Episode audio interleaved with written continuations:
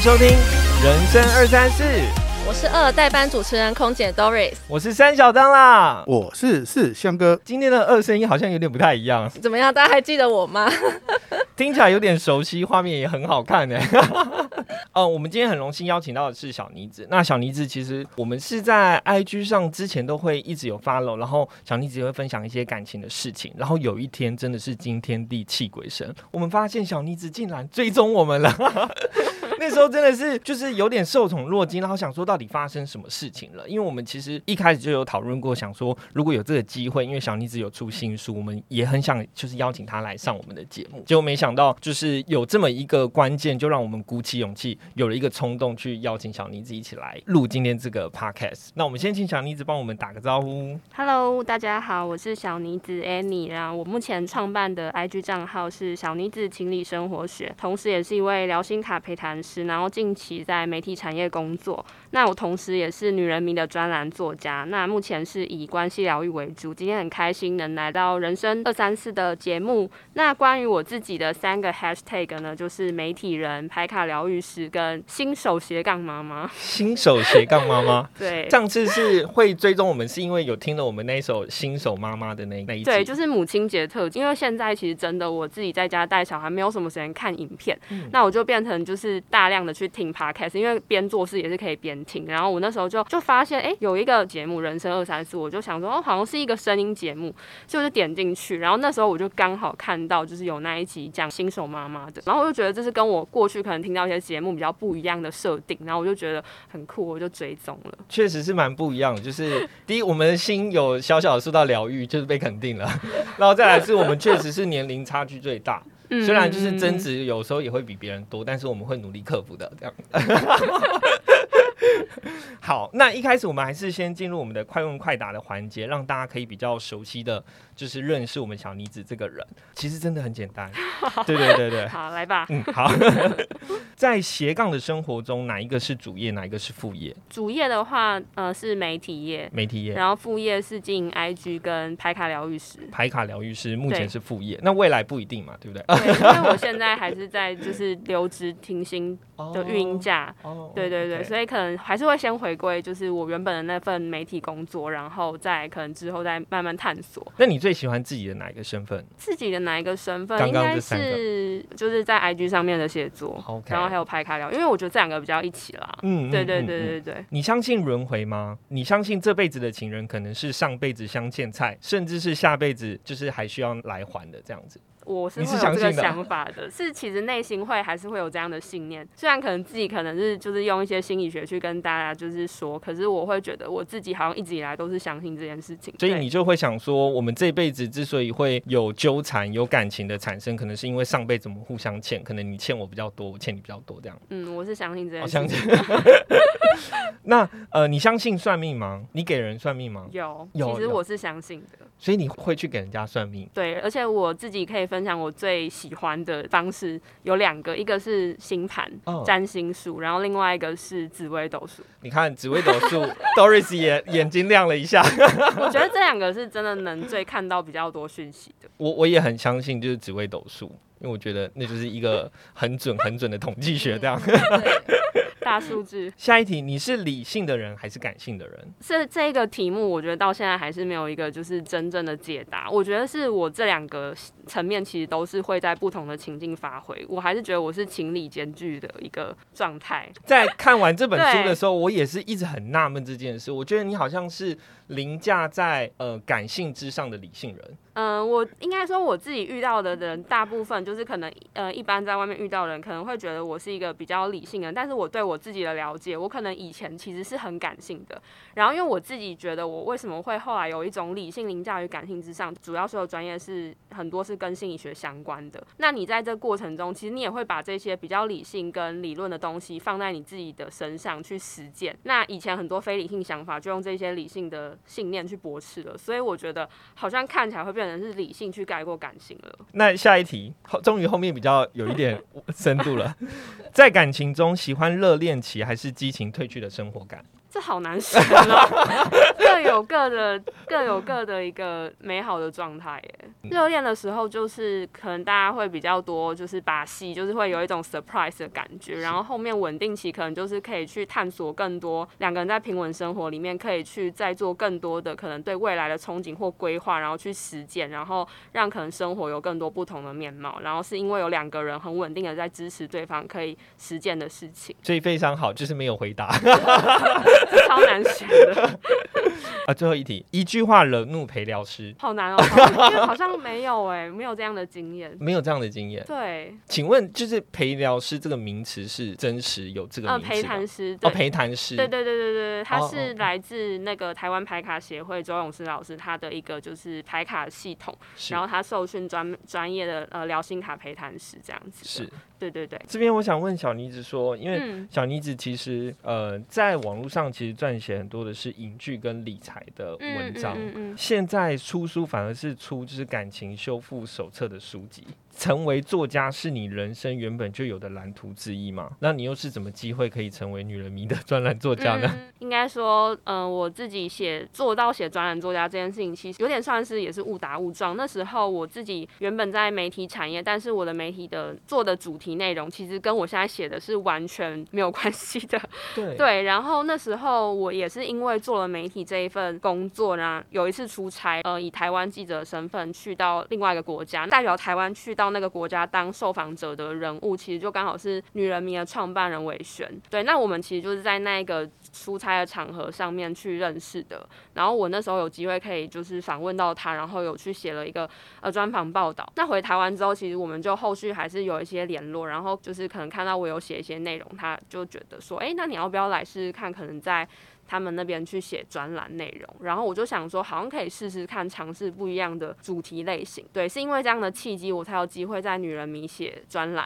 那到后来就是写专栏写久了，一定就会觉得说，因为我的文章其实是挂在呃某一个媒体下面，那我没有机会也可以去接触到这些读者，然后可以去听到他们的一些反馈，或者是他们有没有对哪一些主题内容有一些想法，或其他的痛点，可以去可能透过我的内容去帮助到他们。所以我就自己在。另外去成立了一个 IG 账号，可以透过这个 IG 账号跟他们有更多互动，然后我也在上面可以有尝试更多不一样写作的主题。主题我看是就是差距还蛮大的，因为真的从影剧跟理财，然后都写的如此的条理。但我觉得感情修复确实我在看的时候是真的算非常实用的一个工具书。嗯嗯，就是如果有感情问题，找到主题，然后感觉就可以从后面几页找到就是解答的答案这样子。我这边也有想问一下，就是说陪谈师跟心理师是有什么样的差异吗？就是对我们来讲，我们其实不太理解，就是说哦，还有一个职位叫做陪谈师。那我可以透过陪谈师得到什么东西？我先说一下，因为我这个呃陪谈师，他的主要使用的工具是聊心卡。大家都应该都知道，心理师他是需要经过专业的这一门专业修读，然后跟通过国家考试，他才有办法去透过执照的方式去呃职业嘛，然后当心专业的心理咨商师。但我要先说，排卡疗愈它是没有办法取代真正的专业心理治疗。它当然也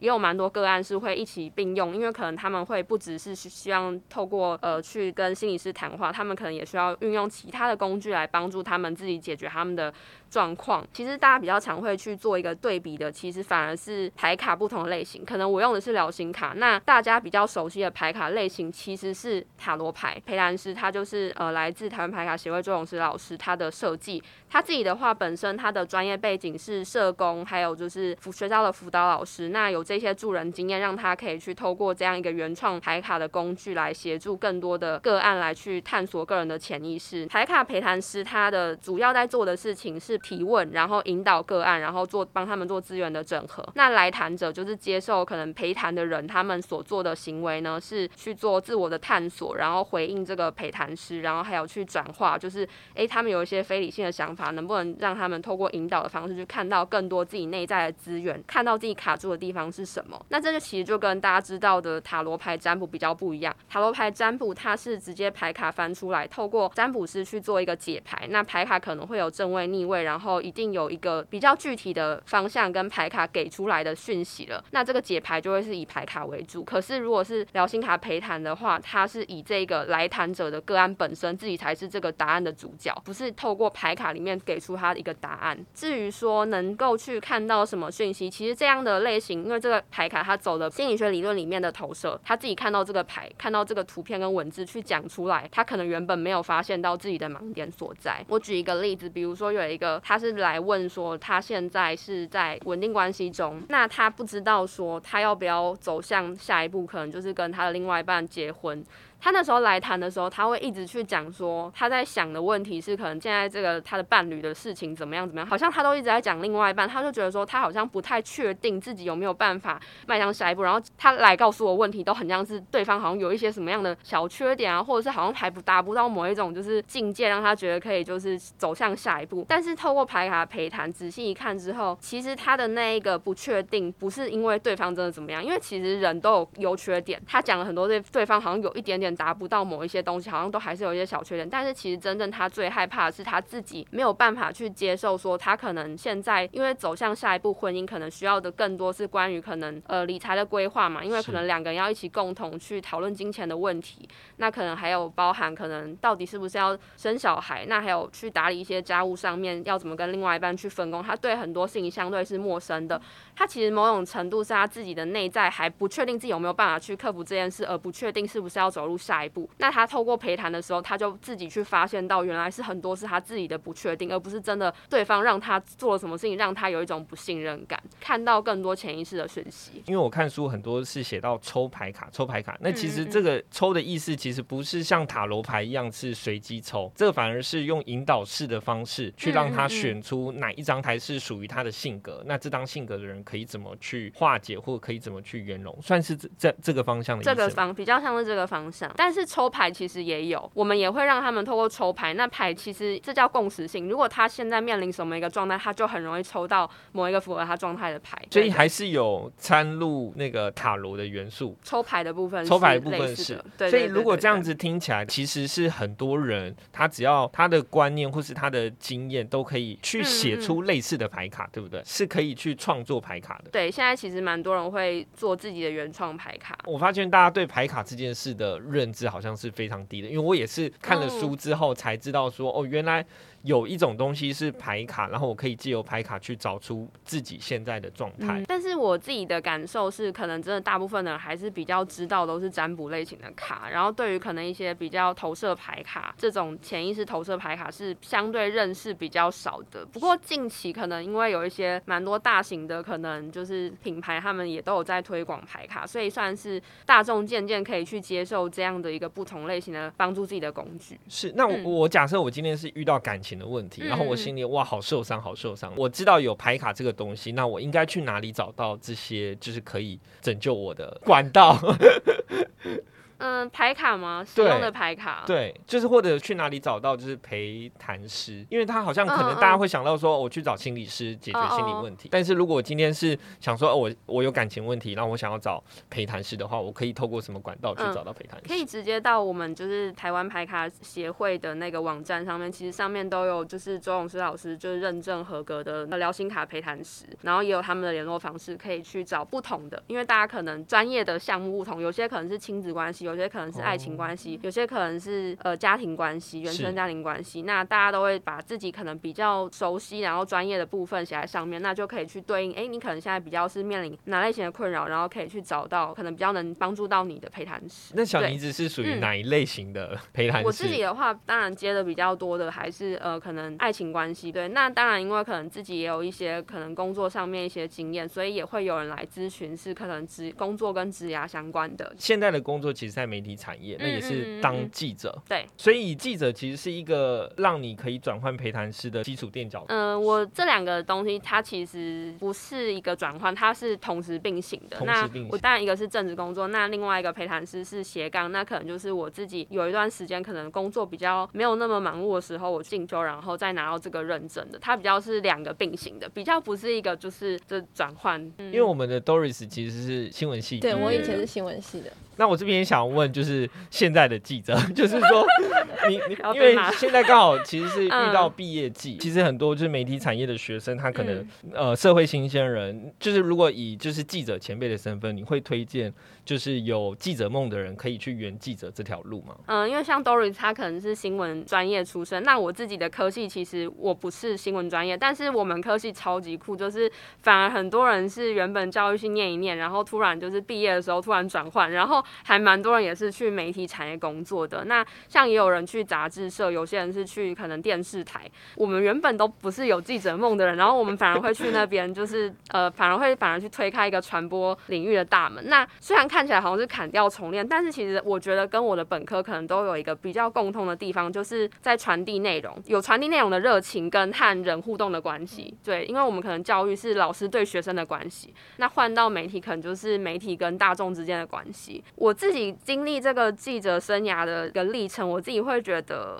嗯，我会觉得如果真的对这件事情有热忱，当然是可以去闯一闯。因为我自己虽然不是原本有记者梦人，但是我在担当这个记者的过程，其实有很多超越我原本职涯的想象。就可能因为我也是自己过去可能没有什么家庭经济也不宽裕，所以我没有什么机会可以出国。嗯，因为我的跑的产业线的类别是可以让我有机会就是出差的。嗯，那时候疫情还没有爆发之前，我是可以一年去到大概八九次出国的。那这个就是可能是自己以前没有办法做到的事情。对，所以我会觉得，当然当记者是可以很多时候去训训练你的胆量，然后接触到更多大大小小的场合，那甚至是有机会去访问到更多的可能厉害的人物，其实是可以去帮助你探索人生更多的可能的。所以我是觉得还是可以去闯一闯的。就是毕业生就是说可以想去当记者去当吧。但是我觉得有一部很重要的部分是你要怎么去选择你去的媒体。对，那因为每个媒体其实在做新闻跟做报道，他们想要的方向跟主题其实都很不一样。那我觉得有太多可以选择，那你要怎么选？我觉得其实这有很有点像是在开头一样，我们先帮自己有三个可能 hashtag，尤其是可能特质的 hashtag，你先帮自己定出三个，那你再去看一下哪一家公司哪一个媒体比较是符合我这三个 hashtag 的，那你再去可能会跟你的价值思维比较相近，那才不会可能做媒体上面会遇到一些抵触，就是让你适应不良。所以我觉得这个可能要先在前面先思考的比较。清楚一点。那我们一般都说什么？第一胎生的小孩呢，我们就照着书养；第二胎以后就照猪养。可是小妮子的，从你的书里面看起来，好像你要照着论文养了。尤其在现在 baby 的时期呢。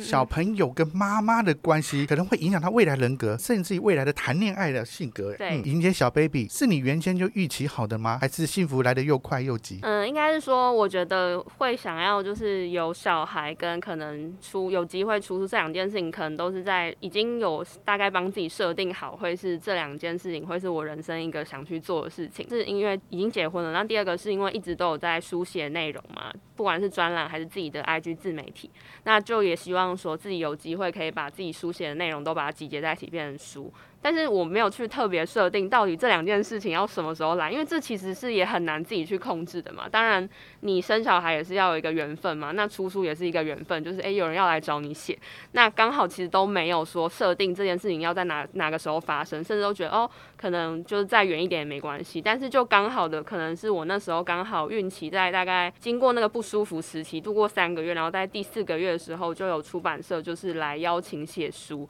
然后就那时候蛮犹豫的，就觉得说我到底现在有办法 做这两件事吗？因为我没有想到两件事会一起，会刚好叠在一起。对啊，现在这两件事一起来，你会不会有压力呢？这个压力其实一定会有，因为那时候主要也是在觉得说两件事情对我来说都是很新的。我原本在工作的事情是一直做了好几年，所以相对比较熟悉。但是要去思考自己未来有一个新生命，跟出书写书，到可能后面还有一些要一起行销宣传的部分，都是我没有经历过。那时候其实还蛮多的。不确定性就是不知道我到底有没有办法把这两件事情同时的去做好。那后来我自己发现，就是已经在做这两件事情，就觉得哦，你好像还蛮不错，是不是？因为你觉得自己可以做，然后胜任这一切的压力。然后感觉就是我好像蛮正向跟乐观的，但是我后来发现，其实我不是真的是完全的一个正向乐观主义者。我觉得我的心里面的这个机制其实叫做防御性悲观，就是你先去降低你自己对那些事情的期待，让自己可能到时候没有达到那样的结果的时候，你不会失落太大。那我觉得我好像都是一直用这样的方式来帮助我自己往前，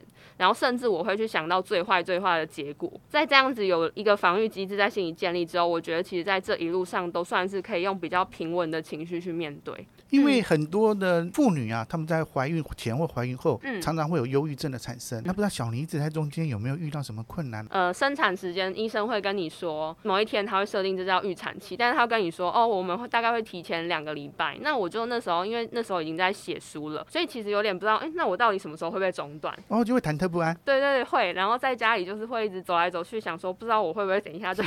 就等一下就破水。之类的，对，然后我就还是后来就写一写，然后我想说哦没灵感了，刚好也可以去整理一下什么待产包之类的东西，然后就帮自己转换一下心情。对，那我觉得比较困难的，其实反而是在真的小孩出生，我是有住月子中心的，那但是通常大家都说坐月子应该是要好好的休息，因为身体经历生产一定是非常大的耗损，要好好休息。嗯、我还蛮感谢我出版社，因为他们好像知道妈妈经历这个段时间会非常的不容易，然后很多不确定性，所以他们有故意把截稿日更往前，应该是说我要在更短的时间先把大部分的内容写好，因为哦本来的人可能有更长的时间可以写，那因为他们知道我中间会有中断一个生产这件事情，所以他们把截稿日往前调了。那往前调之后，就变成说我要比别人更快的写到某一个进度。他们说希望在我生小孩之前就把书的大概稿子的呃大概七八九成就写好。对，但其实我真正就是生产完之后，那个时候好像还有两篇的文章没有写，然后跟附录的部分，那我就想说应该可以吧，毕竟坐月只有一个月的时间，到真正截稿好像还有一个多月也还好。殊不知到月子中心之后，因为那时候其实要多了一个就是去学习怎么样照顾婴儿这件事情，比较让自己尽量可以把婴儿从婴儿室接回来，然后自己相处看看。所以那时候就几乎是没有办法写稿的，但是我还是有想办法抽空，可能他去睡了，然后我就赶快就是又回到我的书桌前，在月子中心的房间哦，就叠了很多自己的那个参考书目跟排卡的东西。护理师他进来就会看到，想说，哎、这个妈妈是在是在干嘛？然后他们就觉得为什么我那么辛苦？因为大家都说坐月子不要用眼睛什么，但结果我是大量用眼，就是在电脑前面打字啊，然后看那些书的东西。你是学教育的，也是读，心理学的，没错。那你对于说照着论文养吧，有什么样的想法跟心得呢？嗯，我觉得我自己好像会是比较是想要照一些理论下去对待我的小孩，还是会啦，因为我自己好像会去看一些育儿的影片，然后我也比较喜欢看那种就是可能跟心理学或者一些比较有学术理论基础的那一种内容为依据。那我们在前面跟小妮子聊了一下关于新手妈咪跟认识您这个人哦，嗯我们进一步再聊一下这个书里面的内容。今天这本书，嗯嗯，就是我们在看这本书的时候，其中有一句话我们就印象很深刻，就是认清渣是一回事，就有时候明明知道对方是不好，可是有时候为什么我们还是不由自主会被这些人所吸引？嗯嗯，然后想要问一下你这个背后的根本原因，或是我们可以透过什么方向，嗯就是避免我们再一次被这样的人所吸引。这边我觉得可以先去定义一下，到底我这个里面写的渣的它的定义，就是我觉得比较广泛的是，可能在讲的就是可能是操弄感情，然后撩完就跑的人。那他们这一类的人可能没有办法真正去投入到他们的感感情，那他们还有可能是控制欲很强，自己本身没有办法信任他人，在关系里面他们有可能会做出劈腿行为，或是。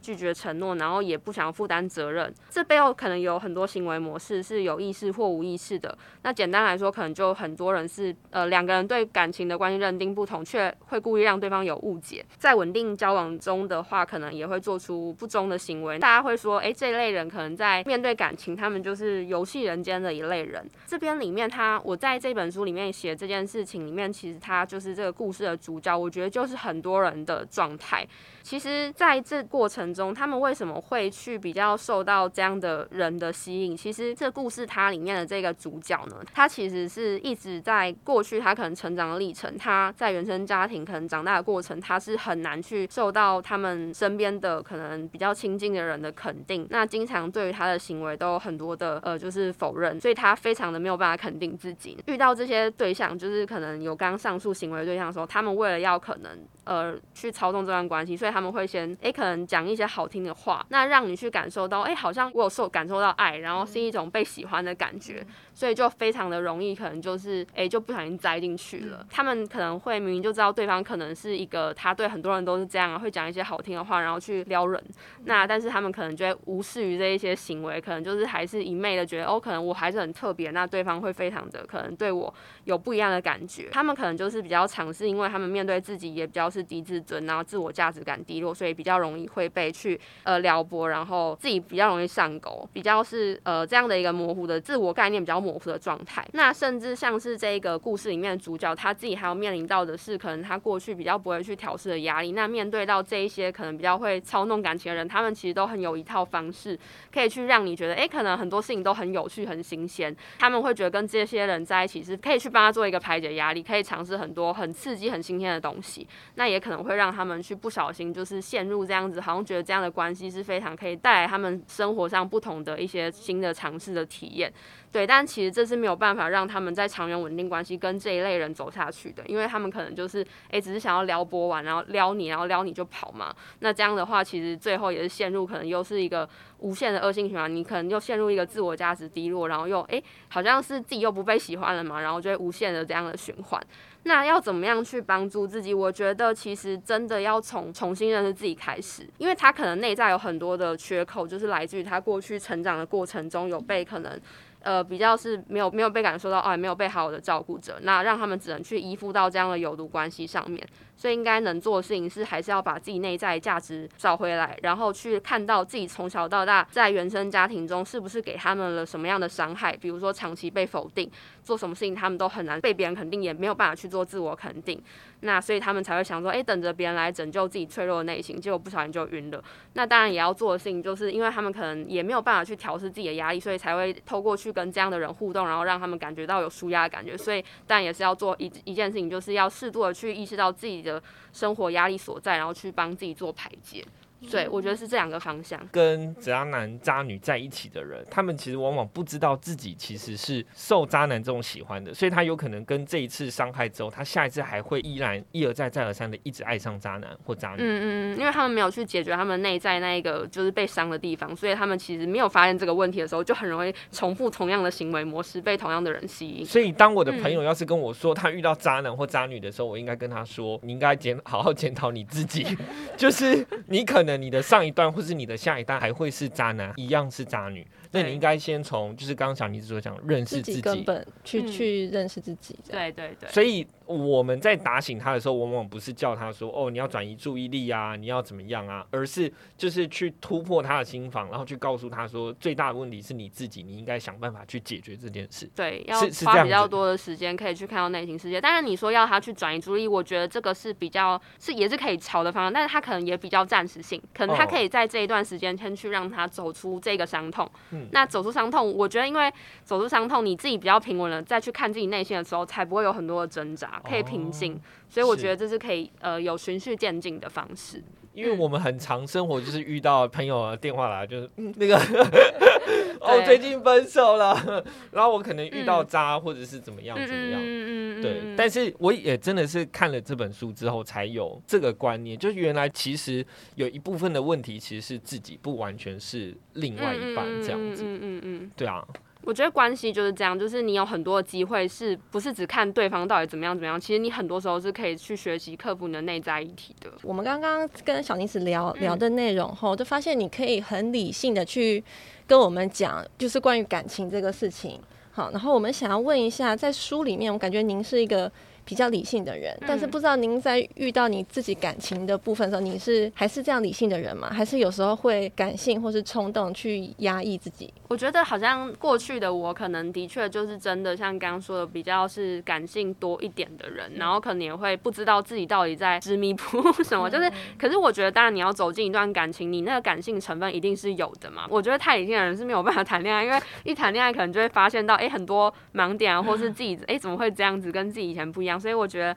感性层面还是有，但是真的，如果真的是遇到一些真的出大问题，或者是需要一些沟通的时候，我觉得我的那个理性层面还是会比较多一点的，然后帮助我自己去真的有解决到一些关系上面的课题。你觉得开发性关系算渣吗？我觉得如果是有确定。大家的资讯都是对等的，嗯那就不能称是渣，是因为这是可能现在一种大家所称的，就是叫做开放式关系了，嗯，在大家彼此都知道，如果是真的有隐瞒或是有不实的，就是渣。对，等一下，开放式关系的定义是什么？就是因为我觉得世俗中我们所知道的开放式关系，应该是说，哦，可能我跟这个女生很好，可是我并没有跟她明确的建立说我跟你是情侣，但是我同时又跟可能 B 跟 C，然后就是很多不同女生很好。那对于每一个女生，她可能就没有办法确定说，哦，我们之间的关系是情侣，还是我们是固定就是的另外一半，就是没有讲破我自己的认知，嗯开放式关系是这样。我觉得是他们没有受到单配偶制，一个人的需求不可能。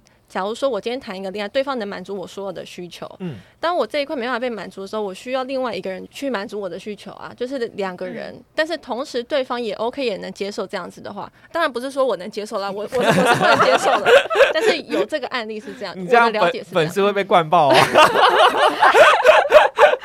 那个追踪人，得得得得得得。所以应该说，Doris 形容的开放式关系，其实是他们双方是认定彼此是另外一半，但是双方知情对方可以去寻找自己的另外一半，可能是满足自己的心理或满足自己的身体。需求。嗯其对，我是不这样同的需求理解的。嗯那 Amy 是怎么样看待、怎么想法呢？我觉得，当然，这是呃，有一类型，他如果是想要这样的方式去建立他的关系，那也是大家有不一样的选择。就是你确定好，然后跟对方讲好，然后你的伴侣之间可能也会知道这样的情况是比较重要的，不要有所隐瞒。就是我觉得那就是个人选择了。Doris，我想问，所以像哎、我不小心 开始问，等一下，我再次重声明，我 我是单配偶制，我没有。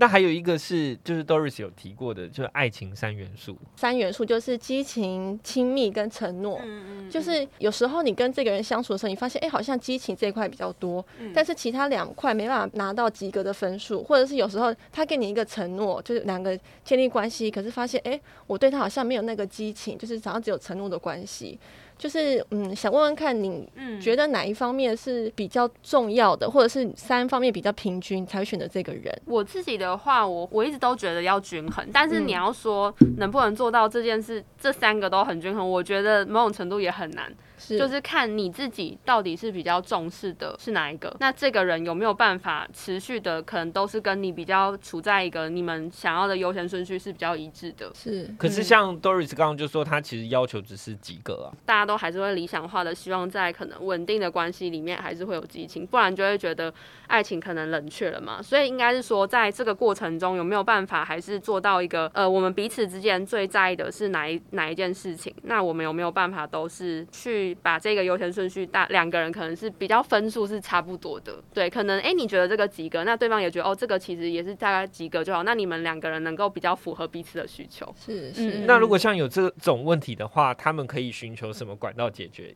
陪聊师也可以解决这一块吗？如果他们自己知道是有这样的资源，就是诶可以去帮自己判断到底哪一个我需要的是哪一个的话，应该 OK。可是通常来谈，他们可能会还没有意识到，原来我是没有办法去看到自己呃这样的一个维度跟对方不一样。那我们可能也会去引导他们去看到他们自己到底重视的东西是什么，那跟这个人身上的特质符不符合？就是你小时候 baby 的行为的，会影响到你后来。帮我们简单的介绍一下，什么叫做依附理论呢？嗯，因为我现在其实自己就是当妈妈，所以我自己的确也会把这个理论就是放在自己小孩身上，希望他是可以处在一个安全依附关系的。对，那安全依附关系，我觉得现在应该是一个提倡心理学知识还蛮普及的。现在，那其实蛮多人应该都有曾经探索过自己是哪一类型，然后甚至会把它放在自己在对应伴侣关系上面的依附理论的话，它其实主要这个理论是来自于就是约翰鲍比提出。那最早的话是用来讲的是说婴儿跟母亲的互动关系。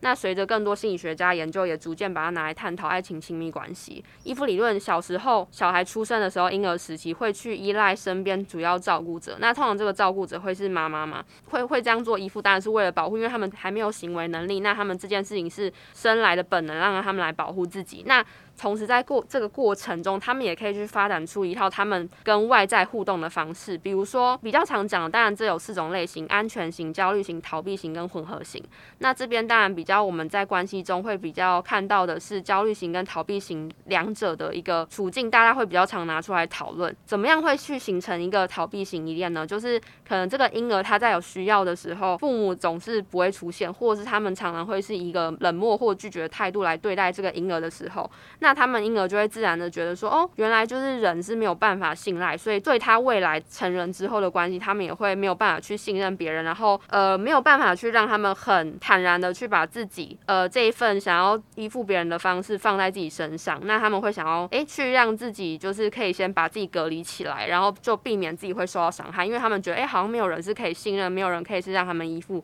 那这样就会比较发展的是逃避型依恋。那如果说焦虑型依恋的话，比较像是呃在照顾者对他们的时候呢，对孩子有需求的时候，有的时候会有回应，有的时候又没有回应，所以他们没有办法去预测到底人类的行为是怎么样的方式，他们怎么样去呃找回自己的父母不知道，就诶不知道对方什么时候会回应，所以他们就会去表现出比较紧张和过分的依赖，那这样就会让他们比较在成人之后发展成是焦虑型的依附关系。所以小妮子刚刚提到的是嗯在婴儿阶段吗？婴对儿阶段婴。儿阶段的时候，就从他出生，可是这不会很让我们很冲击吗？就是我们觉得可能是因为小时候可能是国小的父母关系啊，或国小被照顾者的感受，因为那个时候才会有印象。没有更小哦，可是从婴儿的时候，小朋友根本没有意识啊，你不会记得那是是从婴儿时期的。对，就会慢慢的去养成了。所以其实，在因为有这样的认知之后，其实现在可能在小孩在婴儿时期的时候，大概我我们会抓这个阶段，可能是零到六个月的时候，他会去建立所谓他的安全依附。我知道这有很多就是在大家就是讲育儿的时候，有两派是说哦哭一哭没关系，有些人就 说让他哭久一点没关系。可是这时候其实就是在建立一个安全依附关系。那我自己的理论是，如果他有哭的话，我要去想办法看他是哪一个地方的需求没有被满足，那我要去帮他解决这个问题。让他觉得人类是可以帮他建立安全依附关系的。对，就会把特别把这件事情纳纳入我育儿的时候的考量。让婴儿觉得来到地球的人类是很温暖的这样子。小妮子，你是说有关于焦虑型人格嗯跟回避型人格，他们两个在认识的时候，往往会互相吸引呢？对这种有什么看法吗？他们怎么会去吸引对方？那其实因为焦虑型，他们其实是某种程度，这也是有论文研究，他们其实是比较容易受到那些欲擒故纵的人的勾引，就是对他们俩一直有一个东西可以去追，是他们安全感的来源。那逃避型呢，为什么会去也会受到焦虑型的？人的一个吸引呢，因为他们会觉得，诶，焦虑型人居然可以奋不顾身的付出爱的这些行为，他们会颠覆，因为他们会觉得，呃，既然有人可以这样子把自己的爱都付出了，其实这也是他们觉得很佩服的地方啦。所以他们某种程度，他们在一些特质上就是一种异性相吸的概念。但是通常大家一开始在要呃跟人类建立关系还没有到那么熟悉的阶段的时候，都还是多多少少会有隐藏，但是可能真实相处之后才会看见，诶，原来真的对方是这样的状态，那可能就会是自己想象不到的。有没有可能也是因为就是一开始相处的时候都是热恋期，然后可能到进入稳定期的时候才发现说，原来我的另外一半是一个就是根本不想跟我二十四小时黏在一起的人。要去确认关系，到底想要对方到底爱爱不爱自己，然后反而会引起就是另外一个人的反弹，那嗯也会逃得更厉害一点，所以反而是在这个过程中彼此会互相的耗损更多。我们大概目前就是到嗯适婚年龄这个年纪嘛，所以就是身边很多人在挑选另外一半，然后可能也会开始有更多的情感问题。大家会觉得哦，年纪差不多，好像大家该迈入那种谈婚论嫁的阶段。但你像，假如说以我的例子来讲，说我今天是一个焦虑型的人格，嗯那我们要其实最好的是换成把自己转变成安全性人格，是是这样子吗？应该说不是要硬要去做一个转变，而是你意识到自己原来是一个会有去在伴侣互动关系之间产生这样的一个焦虑行为。那你去慢慢的看到自己焦虑的时候，你会做出什么样的行为？是那这些行为，比如说你会一直希望对方要很频繁的回复讯息，或者是想要很频繁的见面，但是你却反过头来，在你去要要求这些行为的时候，你从想要从对方身上拿到这些符合你需求的时候，那到底你背后在焦虑的东西是什么？去看到你这个行为背后到底在害怕跟恐惧的东西是什么，而不是硬要去让自己做一个转变。是，那我的意思是说，因为了解自己是一个很长时间的过程嘛，对对对你就想说很短时间去改变。对但你今天发现，你今天的伴侣如果不是适合你的那一方，像我们刚刚讲焦虑型跟回避型，其实在初始的时候很容易受对方心，但是最后会因为那个分开。嗯但你如果发现对方是回避型的人，然后你是焦虑型的人，是不是当下就应该觉得哦，那我们两个不是适合的另一半，然后我们两个就就此就这样结束，还是想办法去让彼此之间再去磨合，再去嗯这样子？我觉得应该可以去看的是说，到底现在这样一直焦虑型一直想要追着可能逃避型的跑，那到底在这个过程中，大家会说，到底他是不是只是在逃避型人格的一些特质在就是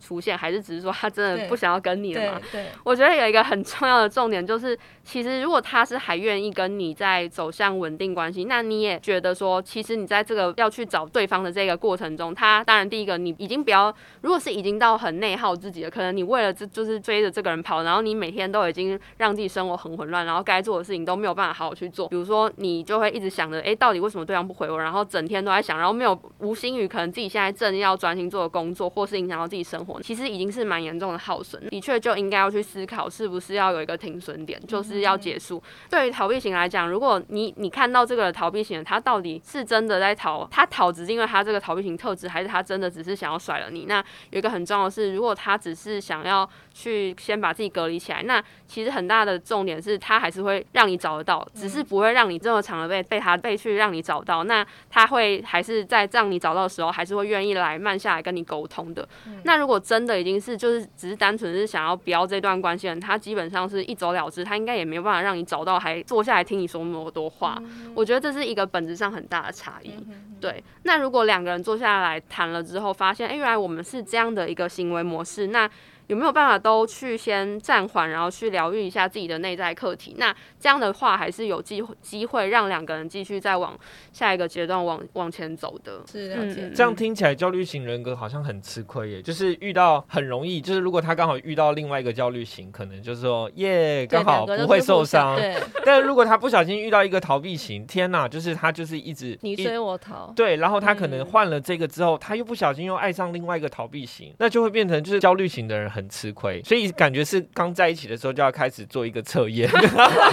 我觉得多自我了解一点，然后也了解对方是怎么样的，就是类型，其实真的蛮重要的。嗯，可以让你们去意识到，原来我们这个都是来自于我们内在而产生的行为，而不是我们真的要刻意去伤害对方。因为我看就是小妮子也有在书中分享到一个我印象很深刻，就是说每周投入黄金六小时，然后来维持彼此的，就是伴侣之间的情感。嗯这个是也适用在可能焦虑型跟逃避型的人在一起吗？嗯，应该是说可以去探索的是，因为当然这是一个可能比较广泛的去给大家一个这样参考数值的建议，但是我觉得还是要看这一段关系两个人的状态有办法做到的程度，有一个共达到一个共识，然后两个人确认彼此是有办法遵循，然后比较有一个让这样焦虑型的人会有一个比较安定的感觉，那你哦有办法做到。嗯逃避型的人可能是还有办法去做一个权衡，然后去安排这些时间。我觉得是两个人对这件事时间上面是有共识比较重要。那那个六小时当然是一个参考，对对对。但他六小时其实搞不好他连六小时都不想给你。不是，他的六小时是一周六小时，所以你可能是每天的呃起床的打招呼，然后到就是各个时间点，然后还有每周一个小时的彼此深入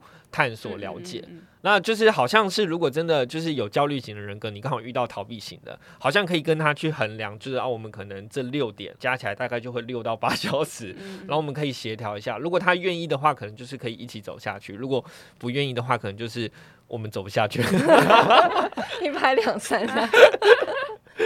对，安全型是不是最稳定的那种？它可以嗯就是给予焦虑型的安全感，但是对它又能同时忍受回避型的回避吗？因为他自己本身的状态相对稳定，所以他比较不会受到可能一些外界的影响，然后呃去改变他自己。他还是可以给自己安全，然后也可以再给另外一个人安全。那其实很多人都会说，其实真的要解决这种焦虑型的一个最大的方式，其实就真的是去找一个比较安全型。的人。就是小妮子也有刚刚提过，就是你现在是已经当了新手妈妈，嗯所以你会想办法让自己的小孩子是属于安全型的。对，那应该怎么做？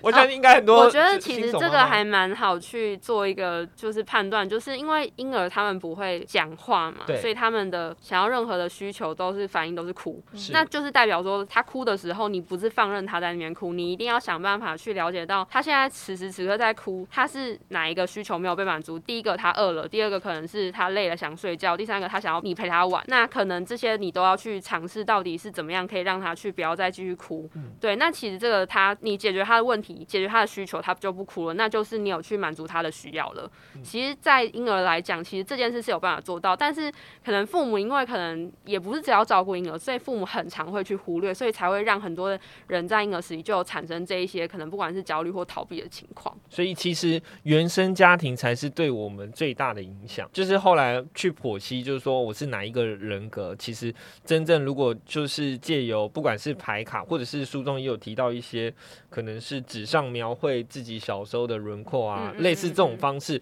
其实都是想要去带出自己的原生家庭是什么样的背景状态，然后去剖析说可能自己是哪一类型的人，才比较有办法去对症下药。这样对，要先了解自己，然后可能也是知道说到底我的童年经验跟原生家庭的议题是什么。那我先去解决我这一部分，让我自己成为一个比较稳定的人的时候，再让自己去投入关系里面，会是相对比较安全跟稳定的。看到在书中有这个。的时候，我自己也吓了一跳，就是说，哦，原来我自己也可以透过书里介绍的方式去练习，描绘出自己小时候的轮廓，然后不愉快的经历，然后写下可能父母。之间的关系，甚至我写可能爸爸或妈妈，然后我们之间的关系好赤裸哎。对，的确是蛮多人没有去做这件事，可能是因为可能会把自己内很内在深层的地方剖析出来。但是的确，你想要去真的疗愈到内在课题，就是要做到这样的功课，其实才是有帮助。其实像我们现在啊，就是不是大家就是防疫期间，然后大家其实很多的情侣或者是另外一半，其实就开始变得长时间的相处，那可能就会开始面对到可能家务的分工啊、三餐啊。作息时间啊，睡眠啊，然后又加上没有户外的转移注意力，那反而会有更多的争吵啊，反反而是彼此了解，然后就觉得说，其实彼此是不是不适合？会有很多这样的案例，就是发生在近期嘛？那可以怎么解决？我自己有感受到这件事比较严重，是刚开始一开始那个疫情最严重，然后开始很多居家隔离在家上班 work from home 的时候，因为真的长时间都跟另外一半相处，然后才发现很多自己以前可能没有发现的事情。那说这是要马上去做一个就是分割，我觉得其实有的时候只是自己成可能因为两个人都没有办法去外面了，其实某某种程度情绪都是堆积在身上的。这时候去决定要不要分开或在一起，其实会有一点盲 盲点的，因为可能自己本来就很烦躁了，所以看对方什么都很烦躁。是对，所以应该是说可以在两个人先有去意识到，原来可能我们都是自己可能现在因为心情很郁闷而对看对方不顺眼不爽，然后也是觉得哎对方很多事情，然后其实以前都有办法包容。哎，怎么突然都没有办法包容了？其实是某种程度是因为两个人都一直关在那个空间很郁闷，对啊。那当然要做到的事情，我觉得是可以先让彼此都可以在就算是同一个房子的空间，有两个人自己的一个可以独处的一个时间跟空间所在。那在这段时间，两个人不要去特别的打扰对方，让对方都可以去完成好自己的工作，然后也可以去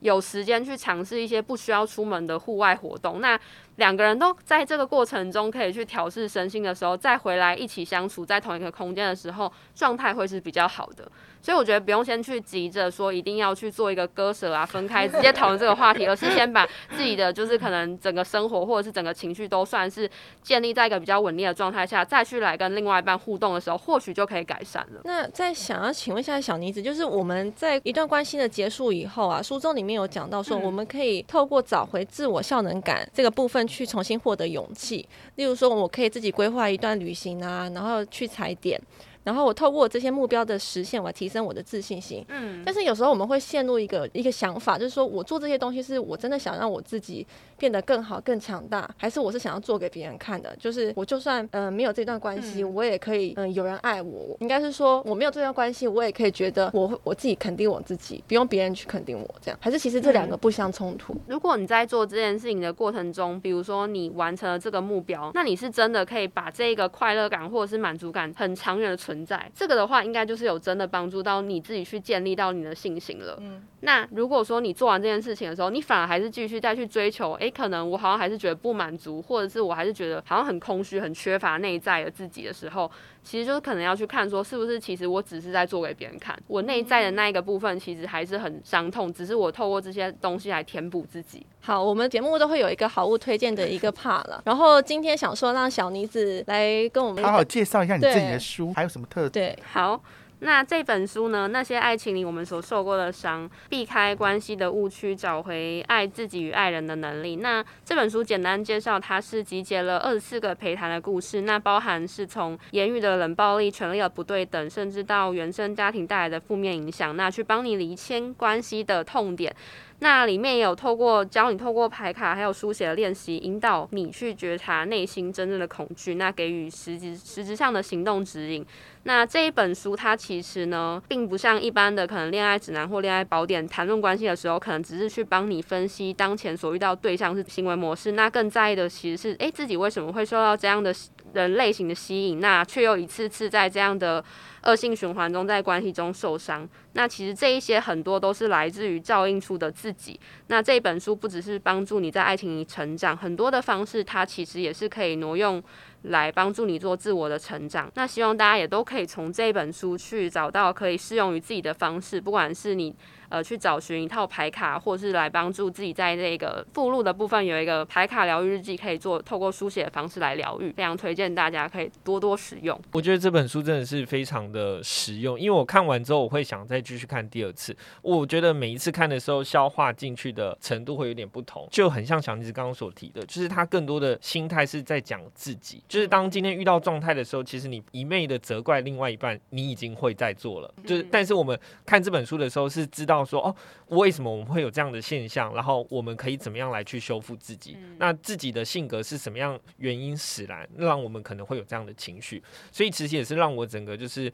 观感大开，然后我可能也才更认识自己说，哦，原来我的另一半可能比较偏焦虑型，然后我可能自己比较偏向是就是安全型，对。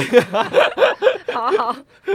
好，那今天很开心，小妮子就是愿意拨空来人生二三四这边跟我们分享，呃，那些爱情里我们所受的伤。嗯，有时候我们在一段关系的结束的时候，我们常常是逃避心态，就是觉得，哎、我拿口水我沾一沾，我的伤口就会自然痊愈。但有时候好像，哎、表面上已经结痂已经好了，但是有时候你不小心去碰触碰到它的时候，它又会流血。所以我在阅读这本书的时候，我就觉得好像在做清创手术，就是把就是清创手术，对 就是里头已经很受伤的部分，你就把它全部清除。所以你清的当下，你会觉得哦，很很痛很痛，但是嗯，就是却能对症下药。就是等到诶新皮嫩肉长出来的时候，我又可以呃蜕变成更好的我，这样子找回爱自己与爱别人的能力。好，谢谢今天谢谢小妮子，那今天谢谢小妮子来到节目里，谢谢。谢谢小妮小妮子谢谢圆我们粉丝梦，拜拜，那我们下周见喽，拜拜。拜拜。